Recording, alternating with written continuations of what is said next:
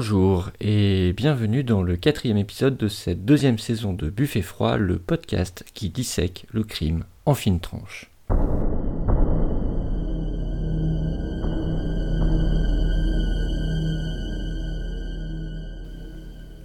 Tout d'abord, merci à vous tous, fidèles auditeurs et nouveaux venus. Grâce à vous, ce podcast a largement passé la barre symbolique mais ô combien gratifiante des 10 000 téléchargements. Et pour être franc, je suis un peu étourdi par la croissance du nombre des abonnés que je constate en ce moment. J'apprécie à sa juste valeur ce soutien qui me porte et qui m'encourage. Ma gratitude envers vous qui faites connaître ce podcast autour de vous est sans limite. Je ne peux que vous demander humblement de continuer à partager cette émission et j'invite ceux qui veulent dialoguer directement ou suivre mes publications à vous abonner également sur Twitter au compte @buffetfroidpod en un seul mot. Un message aussi en aparté pour ceux qui m'écoutent depuis YouTube. J'ai débuté ce podcast de manière totalement naïve, sans rien connaître des particularités du format et des diverses solutions d'hébergement disponibles. Et à bien des égards, je ne suis toujours pas beaucoup plus avancé. Cependant, à l'époque, j'envisageais comme site principal SoundCloud, qui a une limite de capacité au-delà de laquelle un abonnement payant devient nécessaire. Solution que j'ai abandonnée depuis. Mais dans le doute, concernant la pérennité de cet hébergement et pour assurer mes arrières, j'avais donc pris dès le début l'habitude d'archiver les épisodes au fur et à mesure sur YouTube en parallèle, afin que quiconque puisse avoir un point de chute stable, recensant l'intégralité du podcast, quel que soit l'hébergeur que je choisirais à un moment donné. Et c'est ce que je continue à faire. Cependant, je mesure que YouTube n'est pas une plateforme audio, et que les utilisateurs habituels du site attendent un contenu mêlant images et son.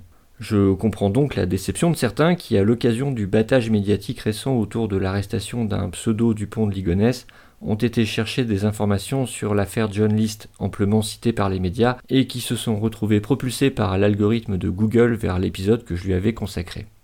J'espère que beaucoup de ces visiteurs accidentels à cette occasion ont eu envie de s'abonner au podcast de manière plus classique en suivant un des liens proposés dans le bandeau de la chaîne, et je souhaite bien sûr également la bienvenue à ceux qui préfèrent continuer à m'écouter sur cette plateforme, que je vais continuer d'enrichir comme par le passé. Cependant, je dois vous informer clairement que je n'ai pas l'intention de transformer mes podcasts en infographie, et que dans mon esprit, Buffet Froid est une série purement audio et qu'elle le restera. Voilà, sans plus de préliminaires, je vous invite donc à me suivre aujourd'hui dans un mystère qui reste encore dans l'actualité, malgré les presque 50 ans qui se sont écoulés depuis la découverte du crime qui en marque le point de départ un mystère qui est de plus remarquablement similaire dans ses détails avec celui de l'inconnu de Somerton, auquel j'avais consacré le tout premier épisode de ce podcast et que je vous invite à écouter ou réécouter ensuite. Mais aujourd'hui nous serons aux antipodes de l'Australie, en Norvège, pour évoquer le dossier 134-70, l'inconnu d'Isdal. Ce matin du 29 novembre 1970, un père et ses deux filles se hâtent sur l'abrupt chemin de randonnée qui suit la berge du lac de Svartedik en direction de Bergen. Choqués, ils rentrent précipitamment en ville. Ce qui aurait dû être une balade automnale familiale et paisible s'est transformé soudainement en cauchemar. L'aînée, curieuse de trouver la provenance d'une odeur de brûlé incongrue dans cette vallée déserte, à l'écart de la ville, s'est éloignée d'une trentaine de mètres du chemin menant au sommet de la colline, et elle a découvert ce que personne, encore moins une préadolescente de 12 ans, jamais ne devrait voir. Gisant sur des rochers en contrebas, il y a un corps à demi carbonisé et informe. Les vêtements ont disparu, laissant les chairs noircies à nu, les os apparents dans les membres les plus exposés aux flammes. C'est une vision d'horreur qui révolte les sens. Quant à l'odeur de la chair calcinée, elle retourne le cœur tant elle est insoutenable. Il faut avertir la police, vite. À cette époque sans téléphone portable, le trio quitte le plus rapidement possible la vallée de l'Isdal ou vallée des glaces en norvégien pour se précipiter au commissariat de Bergen. Sitôt averti, les autorités dépêchent une équipe d'enquêteurs, de techniciens et de légistes sur les lieux. Ils trouvent le corps, toujours allongé sur le dos dans les rochers, les bras crispés dans cette attitude défiante qui fait penser à la garde d'un boxeur et qui est typique des corps exposés au feu, la chaleur contractant plus certains muscles que d'autres. C'est celui d'une femme, méconnaissable. Seul le dos n'a pas brûlé et semble intact. On devine qu'elle devait être encore assez jeune, peut-être 25 euh, à 35 ans. Mais ce qui frappe le plus les officiers présents, c'est la disposition des objets personnels de la victime. Les boucles d'oreilles, la montre, le parapluie, le sac à main, deux gourdes ainsi qu'une bouteille d'alcool norvégien bas de gamme à demi vide sont disposés comme pour un rituel autour du corps. La jaquette plastifiée fondue d'un passeport et des débris de papier carbonisé dispersés complètent cet inventaire. Les relevés sont minutieux, assistés de chiens policiers, de détecteurs de métaux, et des examens plus approfondis sont menés dès que le corps est rapatrié à l'hôpital de Bergen, sous le matricule 134-70. Mais très vite, c'est l'impasse. La police locale, qui a refusé par principe, dans un premier temps, l'aide de la police criminelle, comprend dès le lendemain de la découverte que c'est une affaire qui la dépasse et les appelle en renfort. Rolf Harry de la Kripos arrive aussitôt par avion depuis Oslo pour diriger l'enquête sur place avec son équipe. Car l'inconnu de la vallée de l'Isdal est une véritable énigme. Les enquêteurs constatent presque tout de suite que la victime n'offre aucune prise permettant de l'identifier. Le visage est détruit par le feu, et plus on cherche et moins on trouve d'indices. Ce qui reste des vêtements n'a plus d'étiquette de confection, elles ont été décousues avec soin. Même le plastique des gourdes trouvées à côté du corps a été poncé pour supprimer toute marque de fabrique ou autre indication sur leur provenance. Une lueur d'espoir naît le surlendemain de la découverte du corps, quand deux valises sont retrouvées en consigne à la gare de Bergen, dont on pense qu'elles appartiennent à l'inconnu, ce qui est confirmé par une empreinte digitale laissée sur des lunettes de soleil dans l'un des bagages. Mais l'euphorie de la découverte va se muer presque instantanément en désillusion, puis en alarme après l'étude de leur contenu qui pose plus de questions qu'il n'apporte de réponses. En effet, aucun des objets examinés ne porte de marque. Vêtements, brosse à cheveux, brosse à dents, peignes, tous ont été dégriffés. Même l'étiquette d'un tube de pommade anti-eczéma a été décollée pour faire disparaître le nom du médecin prescripteur. C'est un travail remarquablement complet et détaillé qui a été accompli pour rendre aussi anonyme que possible les effets de l'inconnu. La Cripos ira jusqu'à solliciter de grandes chaînes de magasins, dont les Galeries Lafayette à Paris, pour tenter d'identifier certains cosmétiques, sans succès. Aussi bien les vêtements que le maquillage sont sobres, discrets, de bon goût, neutres et surtout, surtout, inidentifiables. Mais il y a plus inquiétant. Les valises contiennent aussi plusieurs perruques, une paire de lunettes avec des verres transparents sans correction, de l'argent liquide dans au moins cinq dénominations, dont une liasse de Deutschmark. En résumé, de quoi changer d'apparence, se fondre dans la foule et disparaître. De cet amas hétéroclite désespérément mutique, il n'y a que deux choses qui émergent un peu un sac plastique venant d'un bottier norvégien de la ville de Stavanger, au sud de Bergen, et un bloc-notes sur la première page duquel se trouvent nettement ordonnées quelques colonnes sibyllines de chiffres et de lettres formant une sorte de code secret. Bien qu'elle le niera pendant des décennies, la police, inquiète de découvrir ce nécessaire du parfait petit espion, saisit aussitôt le contre-espionnage et ne publie pas d'appel à témoins pour ne pas alerter d'éventuels complices, se privant de l'assistance du public pour identifier le corps. Cependant, l'enquête judiciaire se poursuit et faute d'indices plus parlants, la police va se concentrer sur ces deux pistes qui donneront toutes et deux quelques résultats intéressants. En premier lieu, les enquêteurs vont immédiatement interroger le marchand de chaussures et pour la première fois depuis la découverte du cadavre, cette piste les mène vers un témoin qui se souvient de la victime vivante.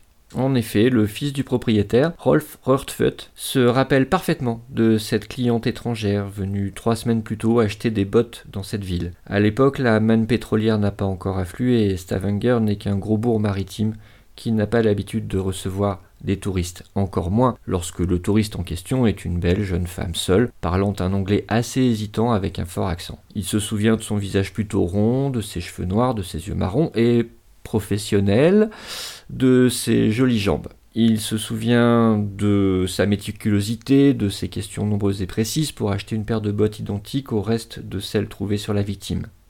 Il se souvient aussi de son odeur, qu'il trouve bizarre et qu'il identifiera des années plus tard comme étant une odeur d'ail, condiment inconnu en Norvège à cette époque. Son portrait précis est confirmé par d'autres employés et la police dispose enfin d'un signalement à envoyer à tous leurs homologues européens. Creusant la piste Stavanger, la police se lance dans du porte-à-porte, allant d'hôtel en hôtel à la recherche de l'inconnu. Et il retrouve vite sa trace à deux pas du bottier, à l'hôtel Sant Svitun. La réceptionniste se souvient effectivement d'une jeune femme correspondant à la description, taille moyenne, bronzée, bien en chair, avec de larges hanches. Le registre livre un nom, Enfin, Finella Lorque, de nationalité belge. L'homme à tout faire de l'hôtel confirme lui aussi et se souvient que la cliente était revenue un jour avec les fameuses bottes en caoutchouc. Pour la première fois depuis le début de l'enquête, la police reprend confiance et la presse parle même d'un coup de théâtre imminent.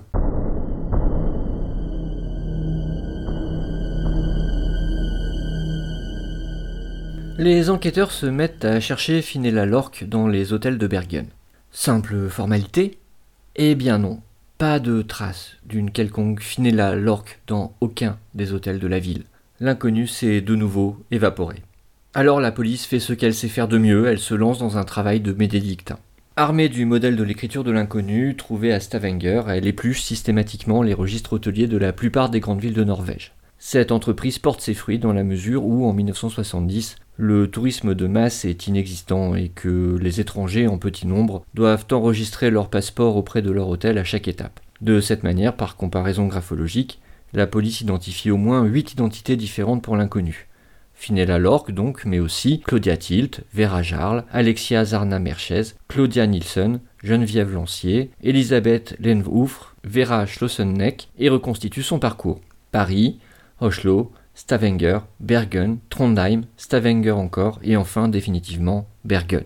Et dans pratiquement tous les cas, elle se déclare de nationalité belge, mais la police belge sollicitée conclura que toutes ces identités sont factices.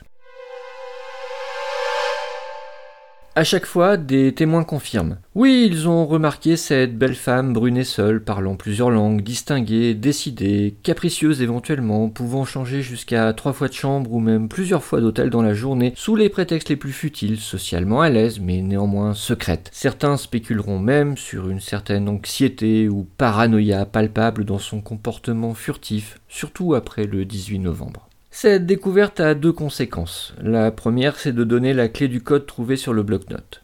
Plus qu'un code d'ailleurs, il faut parler d'un aide-mémoire. Chaque lettre correspondant à l'initiale soit d'une ville, soit d'un mois, et chaque chiffre a une date. Ainsi, O30BN5 se lit octobre 30, Bergen, novembre 5, et signifie du 30 octobre à Bergen jusqu'au 5 novembre. Cette clé en retour permet de retracer très finement les déplacements de l'inconnu et de retrouver les quelques points de chute qui avaient échappé à l'attention de la police jusque-là.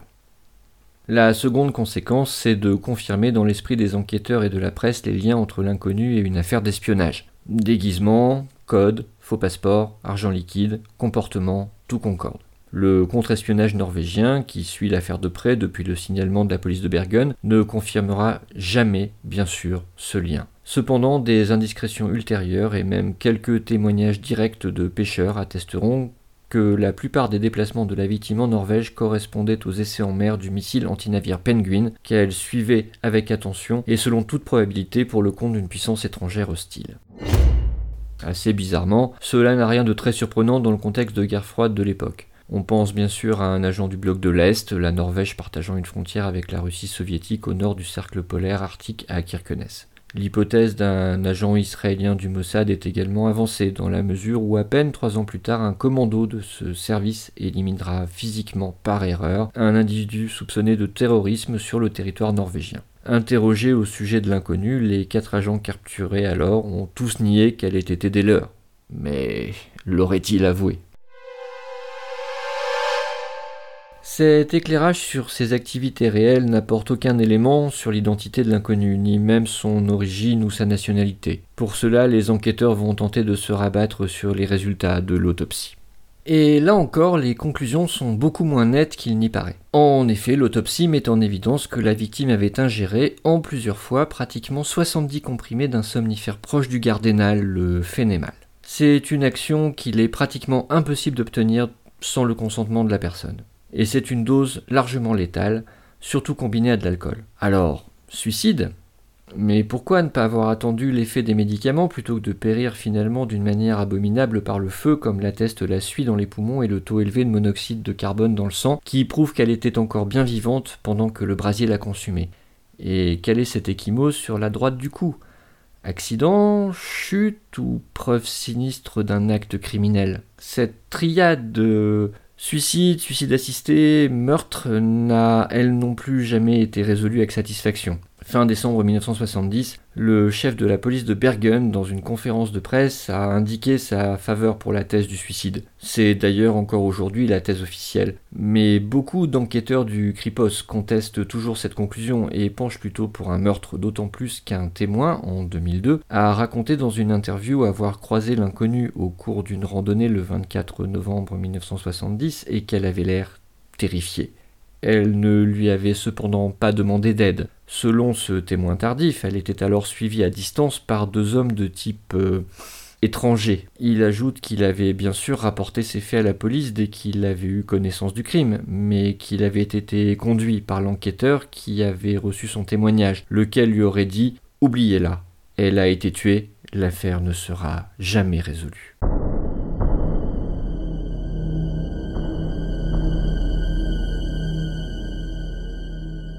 La seule conclusion ferme de l'autopsie, fondée sur la dentition du corps, est que l'inconnu, en tout cas, n'a pas été soigné en Norvège. En effet, ses dents sont étonnamment délabrées pour une jeune femme avec pas moins de 14 couronnes en or, réalisées selon une technique employée généralement en Espagne, en Europe centrale, en Europe de l'Est, en Amérique du Sud ou encore au Moyen-Orient, mais en aucun cas dans un pays nordique. Sur la base de ce portrait imprécis, les autorités penchent vers une ressortissante européenne au sens large et décident finalement d'inhumer le corps en février 1971 selon le rite catholique. Le prêtre qui conduit la cérémonie, suivi uniquement par des membres des forces de l'ordre, dira dans son sermon prononcé sur le cercueil d'un blanc immaculé, couvert d'œillets et de tulipes, que cette femme inconnue reposait désormais dans une terre qui n'était pas la sienne. Pas de pierre tombale, à quoi bon quand on n'a rien à y écrire? Jamais classé, jamais complètement oublié, le dossier tombe ensuite dans les limbes. Selon les règles de prescription applicables en Norvège, si crime il y a eu, de toute manière, les poursuites ne sont plus possibles depuis 1995. Pourtant, le mystère de l'identité de l'inconnu d'Isdal continue de hanter l'imaginaire collectif norvégien et plus largement européen. C'est pourquoi la chaîne publique NRK en 2016 s'est associée avec la BBC à l'occasion de la redécouverte des mâchoires de la victime stockées parmi les preuves et les prélèvements biologiques à l'hôpital de Bergen. À cette occasion, des analyses modernes ont été conduites sur les scellés, recherche d'ADN mais aussi analyse des isotopes d'oxygène et de strontium. Coupons court. L'ADN n'a rien révélé d'extraordinaire même s'il a confirmé l'origine européenne du sujet. Plus intéressantes sont les mesures de radioactivité et des isotopes stables obtenus à partir des dents. Selon ces résultats, l'inconnu d'Isdal serait né aux alentours de 1930, soit dix ans plus tôt qu'on l'imaginait d'après sa description, et en Allemagne. Elle aurait ensuite été déplacée dans son enfance dans une zone proche de la France ou de la Belgique wallonne. Ceci suggère une origine juive ou tzigane, et elle aurait ensuite été réfugiée dans une région francophone suite à la montée du nazisme, ce qui correspond à son style d'écriture et sa maîtrise attestée des langues françaises et germaniques. Les privations subies pendant la guerre expliqueraient pour leur part le mauvais état de sa dentition à ce sujet, et c'est d'ailleurs la raison qui m'a incité à sélectionner cette histoire aujourd'hui. Une confirmation très récente de ce lien avec la France vient d'être rapportée dans les dernières nouvelles d'Alsace. Dans un article du 15 octobre de cette année 2019, le journal publie le témoignage d'un habitant de Forbach ayant pris connaissance récemment de l'affaire qui se souvient d'avoir entretenu en 1970 à Villers-les-Nancy, alors qu'il avait 22 ans, une brève liaison avec une femme étrange et mystérieuse, maîtresse dans l'art de modifier son apparence et qui ne passait jamais ses appels téléphoniques sans un fond musical pour couvrir ses propos. Il avait caressé l'idée, romantique à l'époque, qu'elle ait pu être une espionne sans y donner suite. Elle affirmait par exemple voyager souvent en Allemagne de l'Est. Et puis elle avait disparu et il l'avait oublié. Revoir son portrait robot avait ravivé ce souvenir enfoui. Hélas, ceci n'est pas de nature à donner une identité à l'inconnu.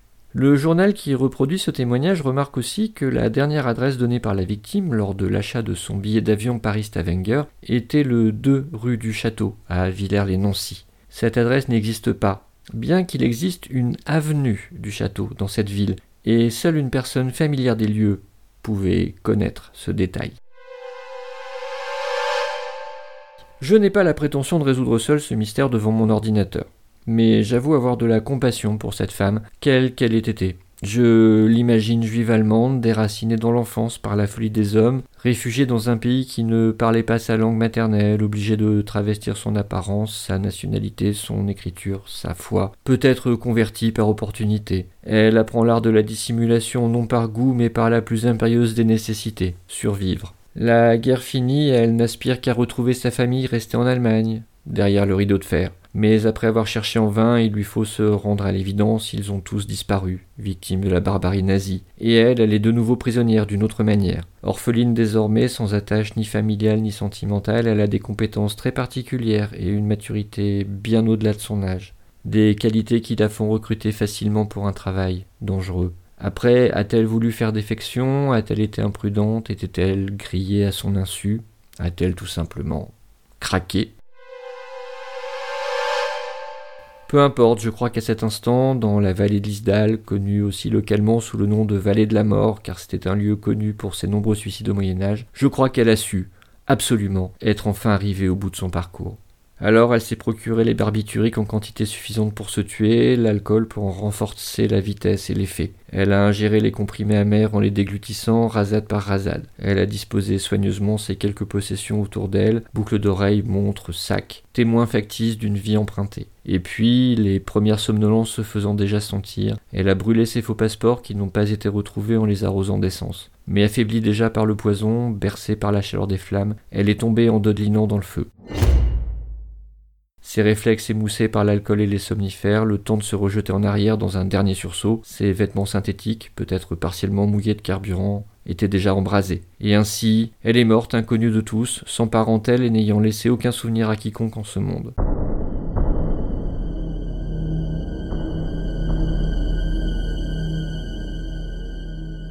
Seul son employeur a peut-être conservé dans une archive secrète son véritable nom. Il ne sera jamais révélé.